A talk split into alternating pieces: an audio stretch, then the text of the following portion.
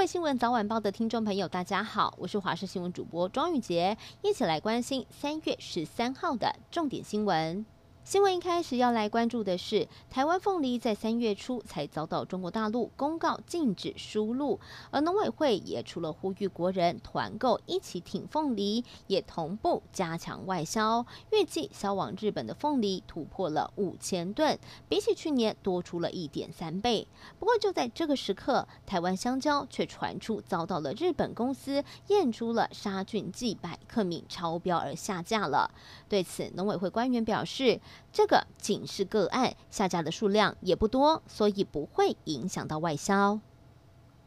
春天到了，天气变化也变得很明显。随着东北季风减弱，不只是气温明显的回升，位在背风侧的西半部地区，空气品质更会亮起红灯。因为属于无风、湿度高的这样子的一个条件之下，所以不利于污染物的扩散。周日开始，中南部地区空气品质都会亮起红灯，时间还会长达一周，所以特别要提醒敏感族群，记得要戴上口罩，没有必要。要的话，也尽量避免在外面从事剧烈的活动。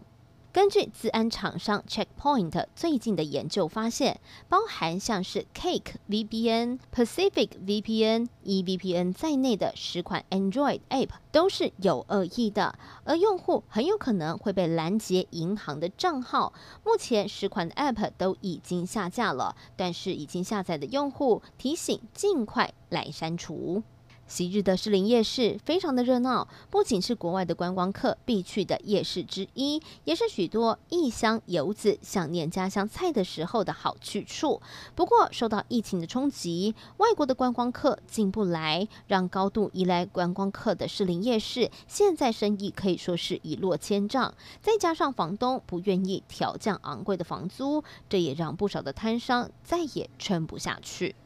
福岛事故已经届满十周年，全国废核平台在今天特别举办了福岛十年告别核电音乐会，提醒人们勿忘福岛，应该要醒思核电的真实代价，早日告别核电，拒绝核灾的威胁。而民众也应该要坚定的拒绝核四重启，并投下不同意票，让核电。早日归零。而活动的现场，除了邀请了创作歌手的演出，还有不少的公民团体来摆摊。立法委员林长佐更难得带着女儿出席，也大声呼吁，别把核废料的问题留给下一代。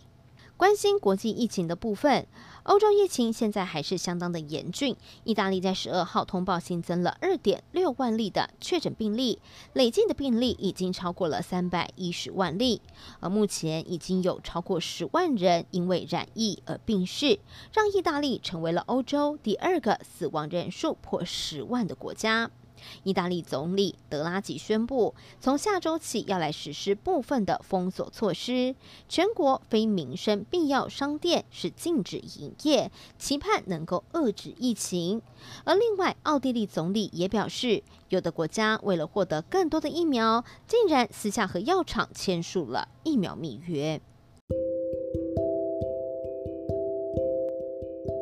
以上新闻，感谢您的收听，我是庄宇杰，我们再会。